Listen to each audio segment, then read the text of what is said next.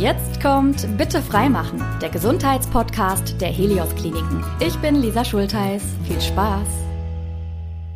Ihr hört eine neue Episode unseres Podcasts und deshalb herzlich willkommen. Schön, dass ihr da seid.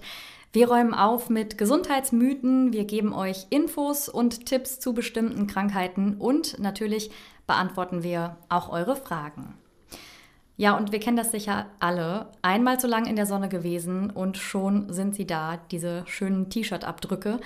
Aber vor allen Dingen auch eine gerötete Haut. Und dass es wichtig ist, darüber zu sprechen, sehen wir eigentlich daran, dass es immer öfter Hautkrebs gibt.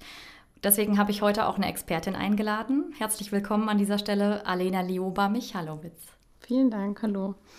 Die Dermatologie ist ja Ihr Fachgebiet. Äh, sie arbeiten in der Helios St. Elisabeth Klinik in Oberhausen. Wann fühlen Sie sich denn so richtig wohl in Ihrer Haut? Das ist eine gute Frage.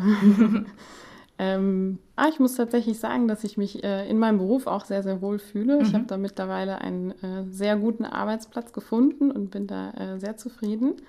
Und klar, natürlich fühle ich mich auch in meiner Freizeit sehr, sehr wohl.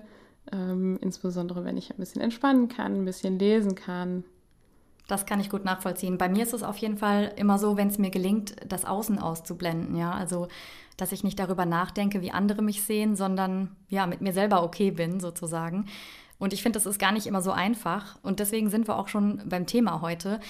Wir fühlen uns offensichtlich auch attraktiver, wenn unsere Haut schön gebräunt ist, würde ich sagen, oder? Also sonst würde es da ja nicht so ein, so ein Streben ja, danach geben. Ja, definitiv. Also es ähm, das kann ich gut nachvollziehen und äh, es ist sicherlich auch so, dass das Schönheitsideal zumindest, sage ich mal, momentan noch mhm. ähm, sicherlich dahin geht, dass eine gebräunte Haut mit Attraktivität äh, verbunden wird. Ja. Wobei das ja früher auch mal anders war. Also früher war das ja tatsächlich auch so, dass insbesondere die Reichen, die die Sonne eben nicht äh, tagtäglich, der Sonne nicht tagtäglich ausgesetzt waren, mhm. dass die ähm, eine helle Haut hatten und äh, das war ja schon auch damals wahrscheinlich eher das ästhetische Kriterium. Mittlerweile ist es so, dass man braune Haut oder gebräunte Haut mit ähm, Gesundheit assoziiert, wobei ich doch auch das Gefühl habe, dass wir uns ein bisschen davon wegbewegen. Mhm, okay. Was ich auch sehr begrüße. Wollte ich gerade sagen, das ist ja grundsätzlich auch wieder was Positives, dieser Wandel. Wir haben es aber auch dann einfach schnell mal übertrieben mit dem Sonnen. Ne? Also ich irgendwie, äh, eigentlich wissen wir es gefühlt alle, dass es nicht gut ist und trotzdem passiert es. Warum unterschätzen wir denn die Sonne so? Was macht die mit unserer Haut? Also ich glaube tatsächlich, dass es ähm, insbesondere unterschätzt wird, weil das kann ich total gut nachvollziehen. Es geht mir auch so. Natürlich habe ich viel, viel bessere Laune, wenn das Wetter schön ist, wenn die Sonne scheint, im Frühling, im Sommer, wenn alles blüht und mhm. die Natur irgendwie auch sich entwickelt. Ja. Ähm, aber Trotzdem muss man natürlich sagen, dass das, äh, das Sonnenbaden auch Risiken birgt. Mhm. Und ähm, ich glaube tatsächlich, dass einerseits das, was Sie eben schon angesprochen haben, sicherlich äh, dazu beiträgt, dass viele so intensiv die Sonne äh, genießen, ähm, eben weil man diese Bräune gerne hätte. Aber ich glaube tatsächlich auch, und das ist ja wirklich so, dass die Sonne unserer Psyche auch wahnsinnig gut tut. Mhm. Aber das tut sie auch, wenn man sich vor der Sonne schützt. Also ich glaube auch mit Schutz kann man positive Aspekte der Sonne sicherlich ähm, Erzielen, genießen. Ja. Ich finde das deshalb aber auch so tückisch, weil wir UV-Strahlen ja weder sehen noch spüren können. Deshalb äh, vielleicht auch dann so ein bisschen schwer die Stärke und äh, die Wirkung einzuschätzen, weil Hitze ist ja schon mal kein Indikator dafür, ne? weil ja dann auch die Strahlung da ist. Genau, das stimmt.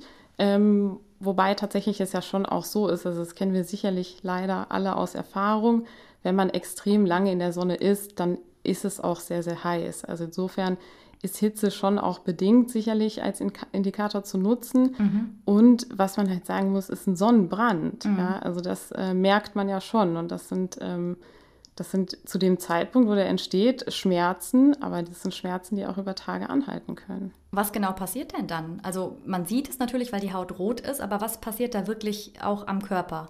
Also es entstehen Zellschäden langfristig, muss man ehrlicherweise sagen, durch die UV-Strahlung, die halt in die Zellen, in die menschlichen Zellen eindringen kann mhm. ähm, und da auch das Erbgut sogar verändern kann. Also das, die DNA, wie man sie sicherlich auch kennt, ähm, die wird gegebenenfalls durch UV-Strahlen irreparabel teilweise beschädigt. Mhm.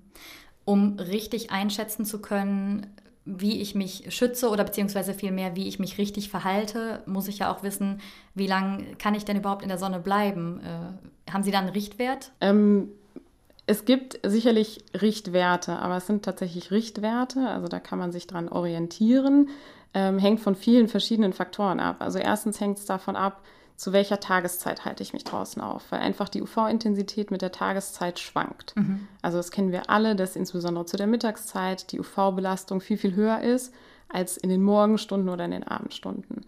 Ähm, des Weiteren muss man natürlich sagen, dass UV-Strahlung auch geografischen Schwankungen unterliegt. Also es ist unterschiedlich, ob ich jetzt an Äquatorialnähe mich der Sonne exponiere oder beispielsweise in Skandinavien. Mhm. Also das muss man sicherlich noch berücksichtigen. Dann macht es sicherlich einen Unterschied, ob ich ähm, auf normal Null bin oder ob ich in den Bergen bin. Mhm. Das verstärkt natürlich auch nochmal die Licht, also die Sonneneinstrahlung, die UV-Strahlung, wenn ich äh, mich auf einem Berg befinde, einfach die Höhe. Und ähm, dann gibt es natürlich noch so Faktoren wie Wasser, was auch Licht leider nicht abhält, mhm. ähm, was viele vielleicht fälschlicherweise vermuten, sondern die UV-Strahlung noch intensivieren. Und Hilfsmittel Nummer eins, äh, um vor Sonnenbrand sich zu schützen, ist dann wahrscheinlich ganz klassisch die Sonnencreme, oder? Ja, ähm, sicher, also sicherlich ist das das weit verbreiteste. Also natürlich muss man sagen, äh, ganz einfach Sonne meiden ist natürlich das Allereinfachste, was man machen kann, ähm, dass man einfach zu, insbesondere zu Tageszeiten, wo die UV-Belastung extrem hoch ist, dass man da einfach drin bleibt und sich eben nicht der Sonne aussetzt. Ähm, Sonnenmilch ist sicherlich äh, ein sehr, sehr gutes ähm, unterstützendes, äh, eine unterstützende Maßnahme, die man einsetzen sollte.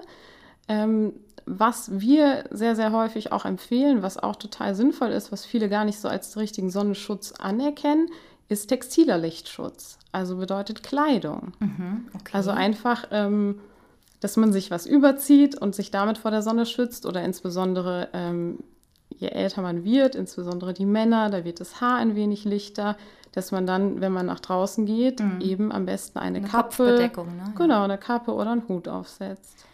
Jetzt haben Sie gesagt, die Sonne meiden. Wenn ich jetzt mich aber speziell sonnen möchte, um braun zu werden, dann lässt sich das ja schlecht vermeiden. Genau, dann geht das natürlich nicht. Was mache ich denn dann? Genau, da muss man sich tatsächlich eincremen. Ähm, das ist sicherlich das, was man empfehlen sollte, auch mit einem hohen Lichtschutzfaktor. Ganz, ganz wichtig ist auch, dass man ausreichende Mengen aufträgt. Also es gibt viele viele Leute, auch aus meinem Bekanntenkreis, die haben die Sonnenmilch seit zehn Jahren. Mhm. Und äh, da kann man definitiv sagen, dass diese Sonnenmilch nicht in das ausreichenden Mengen, ab. genau, und aber auch nicht in ausreichenden Mengen aufgetragen wird. Mhm. Weil wenn man da ausreichende Mengen aufträgt, dann mhm. braucht man doch häufiger eine neue. Was sind so die kritischen Stellen, die gerne vergessen werden? Sicherlich die Stellen, die man selber schlecht erreichen kann. Also mhm. beispielsweise der Rücken, glaube ich, wird häufig vergessen und natürlich so Übergangsstellen zwischen ähm, Bekleidung mhm. und freiliegender Haut. Ich muss aber zugeben, dass ich auch nicht immer daran denke, mein Gesicht zum Beispiel einzucremen. Also das äh, manchmal, wenn ich dann auch schon geschminkt bin, dann ist es ja quasi schon zu spät in Anführungsstrichen. Da muss ich dann wahrscheinlich einfach besser planen, ne? damit ich wirklich ja. je, jede Region auch ja, wobei man tatsächlich, also das finde ich auch ähm, eine sehr positive Entwicklung in der letzten Zeit. Tagescremes haben mittlerweile viele schon von sich aus einen Lichtschutzfaktor enthalten. Ah, ja, das ist also cool. Also leider ist der häufig nicht ganz so hoch, wie er sein sollte. Mhm. Aber Lichtschutzfaktor 15 oder 25 findet man mittlerweile sogar in relativ vielen Tagescremes. Apropos hoch, meine Haut ist ja jetzt gar nicht so hell. Also ich habe eher das Gefühl, ich bin so ein bisschen so ein Olivtyp, ähm, wenn man das so sagen kann. Trotzdem greife ich immer zu höherem Lichtschutzfaktor, also gern auch mal so 50. Und meine Freunde lachen mich immer aus deswegen, weil die so sagen, hä, warum denn so hoch? Und also ich weiß nicht, irgendwie gehe ich da so sehr auf Nummer sicher. Ist das total übertrieben oder ist das richtig in Ihren Überhaupt Augen? nicht. Also es ist total richtig. Das ist sehr, sehr gut und sehr, sehr sinnvoll, dass Sie das so machen. Sind damit wahrscheinlich leider eher eine Ausnahme, wie Sie schon sagen, dass die mhm. Freundinnen da ein bisschen irritiert reagieren. Mhm. Ähm, ich persönlich würde sie jetzt gar nicht als so dunkel einstufen. Und mhm. ich glaube, da sind wir auch bei dem Thema, was wir vorhin schon angesprochen ah, hatten, dass es unterschiedliche Hauttypen gibt. Ja. Und die meisten Menschen tendenziell dazu neigen, sich ein bisschen höher zu klassifizieren. Aber wie kann ich erkennen, was ich für ein Hauttyp bin? Gibt es da irgendwelche Tests oder dass ich im Internet mal gucke? Also im Internet gibt es tatsächlich Tests. Mhm. Ähm, Es ist so, es gibt eine, eine, Einteilung der Hauttypen. Also es gibt insgesamt sechs Hauttypen, die werden nach Fitzpatrick eingeteilt. Ähm, typ 1 ist der sehr, sehr hellhäutige Typ. Das wird auch als keltischer Typ bezeichnet, mit einer ganz, ganz blassen Haut. Mhm. Häufig Sommersprossen, häufig rötliche Haare oder ganz blonde Haare und helle Augen. Und dann wird es von Hauttyp zu Hauttyp bis Hauttyp 6 halt immer dunkler, mhm. so von der Haarfarbe, von der Hautfarbe bis Hauttyp 6. Das sind halt wirklich dunkelhäutige, häufig aus Afrika stammende Menschen. Und kann man dann so klassisch sagen, eben, dass die, die mit einer helleren Haut eben viel gefährdeter sind vor Sonnenbrand als äh, andere? Genau, also da ist es so, dass ähm, die Eigenschutzzeit der Haut nimmt von Hauttyp zu Hauttyp, wenn man von 1 bis 6 geht, nimmt die stetig zu. Mhm. Und bei Hauttyp 1 sind das wirklich nur wenige Minuten, also die die Haut einen Eigenschutz vor der Sonne hat. Okay. Ähm, Sie hatten vorhin gesagt, dass man zum Teil dann eben auch einfach nicht in die Sonne gehen soll, aber das, das geht ja auch nicht immer so gut. Ne? Ist es dann eher so, dass Sie raten, sobald es äh, sommerlicher wird, die Temperaturen steigen, es ist mehr Sonne da, sollten wir uns einfach jeden Morgen direkt eincremen, wenn wir aus dem Haus gehen? Oder was ist da so Ihr Tipp? Definitiv, also das raten wir eigentlich allen, äh, allen unseren Patienten dass man sich eigentlich täglich eincremen sollte. Und mhm. ähm, was viele auch unterschätzen, also natürlich im Sommer und im Frühjahr ist die UV-Belastung viel, viel höher als im Winter. Mhm. Aber auch in den Wintermonaten sind wir UV-Expositionen ausgesetzt. Und ähm, selbst wenn der Himmel bewölkt ist beispielsweise, natürlich ist die UV-Belastung dann nicht so hoch wie an einem wolkenfreien Tag, aber auch da sollte man definitiv Sonnenschutzpräparate anwenden. Okay, krass, weil ich muss gestehen, also meine Sonnenmilch, die steht im Schrank. Die hole ich, glaube ich, erst wieder raus, wenn es wärmer wird und im Winter äh, ist sie da im Schrank. Also. also rein theoretisch genau, sollte man sie im Winter auch verwenden. Okay. Ähm, sicherlich ist da das Risiko, einen ähm, Sonnenbrand zu erleiden, nicht so hoch wie im Sommer, mhm. aber man sollte definitiv auch im Winter die Haut schützen vor mhm. der UV-Belastung. Was man auch noch dazu sagen soll, sollte, ist vielleicht für Frauen insbesondere interessant. Also es ist ja auch, ähm, UV-Licht führt auch zu einer Hautalterung. Mhm. Und auch davor kann man sich sehr gut mit, also mit Lichtschutzfaktor, äh, mit Sonnenmilch einfach schützen. Also und das ist kriegt auch man dann, weniger Falten sozusagen auch ja. dadurch? Echt? Ja. Ja, Mensch, das wusste das ich auch noch nicht. Das ist das Geheimnis. okay, das ist natürlich cool, wenn man bedenkt, dass es äh, damit dann doch auch vielleicht so einfach äh, ja. zu lösen ist. Inwiefern ist denn die Ozonschicht äh, hilfreich? Leider nicht so besonders hilfreich. Also es ist tatsächlich so, dass die ähm, Ozonschicht UVC-Licht ähm, abfiltert quasi. Mhm ähm, UVA und UVB dringen aber bis, also durch die Ozonschicht bis auf die Erdoberfläche auf. Und da muss man leider sagen, das ist eigentlich die Strahlung, über die wir jetzt gesprochen haben. Ähm, als wir von Sonnenlicht gesprochen haben, ging es halt vorwiegend um die UVA und die UVB-Strahlen, die halt, wie gesagt, äh, akut zu Sonnenbränden führen und langfristig auch zur Hautkrebsentstehung. Um nochmal ganz kurz auch bei dem Thema einzuhaken, Lichtschutzfaktor. Wenn Sie sagen, 50 ist tendenziell eigentlich immer ganz gut, wieso gibt es dann schon welche mit 15? Also das bringt ja dann eigentlich gar nichts, oder? Das ist eine sehr gute Frage.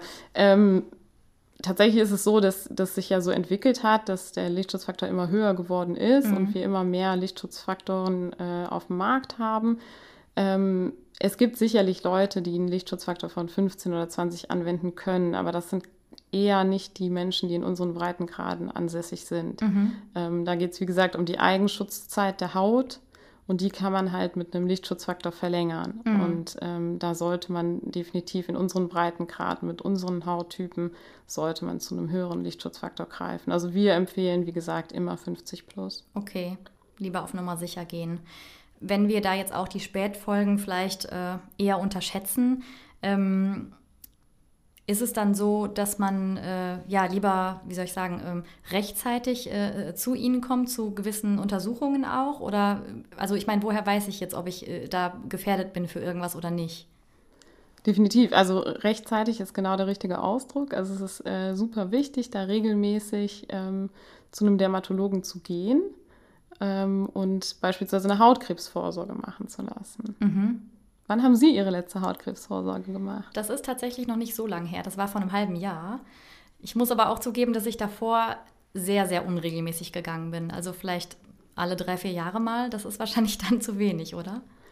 Genau, also es wird empfohlen, dass man das alle zwei Jahre macht. Mhm. Ähm, bei bestimmten Personen sagen wir auch, dass man das jährlich kontrollieren sollte. Also bestimmte Personen, beispielsweise Leute, die sehr, sehr hellhäutig sind, mhm. äh, Patienten, die extrem viele Muttermale aufweisen und selbstverständlich in der, das muss man auch sagen, Patienten, die schon mal eine Hautkrebserkrankung hatten, da ist es auch was anderes. Das ist keine Vorsorge, sondern das ist eine Nachsorge. Das ist auch in kürzeren Abständen dann. Aber generell würde man sagen, alle zwei Jahre einmal zur Hautkrebsvorsorge. Und die läuft dann auch klassischerweise so ab, dass einfach der Arzt oder die Ärztin quasi meine Leberflecken kontrolliert, oder? Also so war es bei mir zumindest. Genau, man schaut die ganze Haut einmal an, mhm. also in, inklusive angrenzender Schleimhäute wird das immer formuliert ähm, und schaut insbesondere auf die Muttermale ähm, je älter ein Patient wird und je höher das Risiko auch für einen weißen Hautkrebs ist, guckt man natürlich nicht nur nach den Muttermalen, sondern auch nach potenziellen weißen Hautkrebs. Ähm, und sowieso guckt man nach allen Veränderungen, die sich auf der Haut befinden. Also mhm. klar, das Augenmerk liegt vor allem auf den Muttermalen, weil man da ähm, sogenannte schwarze Hautkrebse rausfiltern möchte. Mhm. Aber ähm, man schaut natürlich die ganze Haut an. Schwarze ähm, was hatten Sie gerade gesagt? Schwarze, Schwarzer Hautkrebs. Ah, genau. Ähm, Thema Hautkrebs ist äh, ein gutes Stichwort, weil wir sprechen ja auch deshalb über die Vorsorge. Ähm, was für Hautkrebsarten gibt es überhaupt? Also ganz grob, ganz, ganz, ganz, ganz vereinfacht kann man sagen, man unterscheidet in den weißen Hautkrebs und einen schwarzen Hautkrebs. Also weißer Hautkrebs ähm, ist beispielsweise im medizinischen Jargon würde man das als Basalzellkarzinom oder als Plattenepithelkarzinom unterscheiden. Mhm. Und ähm, der schwarze Hautkrebs ist das sogenannte maligne Melanom. Mhm. Sind diese beiden Hautkrebsarten denn gleich gefährlich? Definitiv nicht. Also man muss, wie gesagt, erstmal ist es so, dass der weiße Hautkrebs ist ähm, sicherlich eher eine Krebserkrankung des älteren Menschen mhm. und der schwarze Hautkrebs, das sogenannte maligne Melanom, ist eine Erkrankung, die auch in früheren Lebensjahren auftreten kann. Und da wird es häufig unterschätzt, dass ähm, ein Hautkrebs tatsächlich metastasieren kann. Das heißt, er kann Tochtergeschwülste bilden im Körper und ähm, diese Erkrankung kann auch tödlich verlaufen. Also es ist nicht damit getan, äh, vorbeizukommen, sich eine Stelle wegschneiden zu lassen und dann ist alles gut. Leider nicht immer, nein. Mhm, definitiv okay. nicht. Und sehen Sie das sofort? Also wenn Sie jetzt quasi mit Ihrem Gerät und der Lupe und dem Licht gucken, sehen Sie dann direkt, okay, das ist Krebs oder haben Sie eher so einen Verdacht und dann würden weitere Untersuchungen kommen? Genau, also das ähm, so oder so müsste man das histologisch sichern. Also histologisch sichern bedeutet, man würde die, ähm, die Läsion entfernen mhm. und einmal einschicken. Mhm. Dann würde das ein Histopathologe aufarbeiten in seinem Labor mhm. und unter Mikroskop betrachten, mhm. um zu schauen, was für Zellen sind da drin. Sind die Zellen verändert? Sind das beispielsweise Krebszellen oder ist es wirklich nur ein in Anführungszeichen normales Muttermal? Und ähm, erst die histologische Sicherung bestätigt die Diagnose. Mhm. Trotzdem muss man sagen, ähm, kann man anhand dieser Lupenuntersuchung, die ein Dermatologe durchführt, kann man doch häufig einen sehr, sehr ähm, validen Verdacht auch stellen. Okay. Und kann man jetzt sagen, dass mehr Männer oder mehr Frauen erkranken oder eine bestimmte Altersklasse oder ähm, was haben wir da so für Statistiken sozusagen? Also es ist tatsächlich so, dass der weiße Hautkrebs ist eher ein Hautkrebs des ähm, älteren Alters. Mhm. Der schwarze Hautkrebs müssen wir auch leider sagen, dass wir das mittlerweile auch viel bei jüngeren Patienten diagnostizieren. Also mhm. wir haben viele Patientinnen insbesondere auch, und da kommen wir wieder zum Thema zurück, mhm. ähm, die halt sich früh schon sehr viel der Sonne exponiert haben, insbesondere auch ins Solarium gegangen sind und da sehen wir eine deutliche Zunahme. Also mit jungen Patientinnen meine ich tatsächlich leider Patientinnen zwischen 20 und 30. Okay. Ähm, aber ist es dann auch ähm, gefährlicher, wenn man oft im Solarium ist, äh, im Gegensatz jetzt zur klassischen Sonne draußen oder gibt es da keinen Unterschied? Doch, ist es. Also das ist ähm, eine viel intensivere UV-Belastung. Und man kann auch nicht sagen, welche Strahlen da genau, also es ist nicht vorgegeben und es ist nicht genormt, mit welchen UV-Strahlen da gearbeitet wird. Das kann man so nicht nachvollziehen und es scheint also eine deutliche Risikoerhöhung für einen schwarzen Hautkrebs zu geben, wenn man regelmäßig ins Solarium geht. Mhm. Wie genau behandeln Sie denn Hautkrebs? Sie sind ja aus dem Hautkrebszentrum. Mm, was ist das Besondere daran? Haben Sie da irgendwie bestimmte Verfahren und Techniken auch, die vielleicht andere Einrichtungen nicht haben? Ja, also es ist halt so, natürlich der Hautkrebs an sich, wie gesagt, wird immer erstmal operativ entfernt. Mhm ähm, unter anderem auch um die Diagnose zu sichern und um ihn halt zu entfernen. Und ähm, wir arbeiten halt dadurch, dass wir zertifiziertes Hautkrebstumorzentrum sind, ähm, nach gewissen Standards. Also es gibt beispielsweise in der Medizin Leitlinien, Also das gibt es für alle verschiedenen Erkrankungen und das gibt es natürlich für die Tumorerkrankungen auch. Mhm. Und daran orientieren wir uns. Also mhm. diese Leitlinien legen wir zugrunde für unser ähm, Vorgehen bei bestimmten Erkrankungen. Es gibt ja äh, auch immer so ein paar Mythen, gerade auch, glaube ich, bei dem Thema. Zumindest habe ich so zwei, dreimal rausgesucht und die würde ich ganz gerne noch mit Ihnen äh, besprechen. Sonnenbrand härtet die Haut ab. Ja, das ist schwierig. ähm, also man muss natürlich, man muss natürlich schon so ein bisschen sagen, dass ähm, das erlebt man ja selbst auch. Je länger man dem der Sonne ausgesetzt ist, mhm. einfach im Sinne von ähm, Mitte des Jahres ist die Sonne sicherlich nicht mehr ganz so gefährlich für die Haut wie die ersten Lichtstrahlen im Frühling. Mhm. Ähm, einfach weil die Haut auch ein bisschen so einen Gewöhnungseffekt hat. Das kann man schon so festhalten. Ähm, trotzdem sollte man einen Sonnenbrand unbedingt vermeiden. Also auch ein einzelner Sonnenbrand erhöht halt das Risiko für einen Hautkrebs enorm. Und deswegen sollte man Sonnenbrand unbedingt vermeiden. Also ich habe schon echt das Gefühl, wenn ich mich in meinem Umkreis so umsehe, dass viele da sehr lapidar mit umgehen. So, warum ist das so? Also ja, haben die alle Glück, also, haben die alle Glück und kriegen keinen Hautkrebs oder also es ist ja schon ein wichtiges Thema. Das ist definitiv ein wichtiges Thema. Wir haben auch das Gefühl, dass es nicht so ernst genommen wird.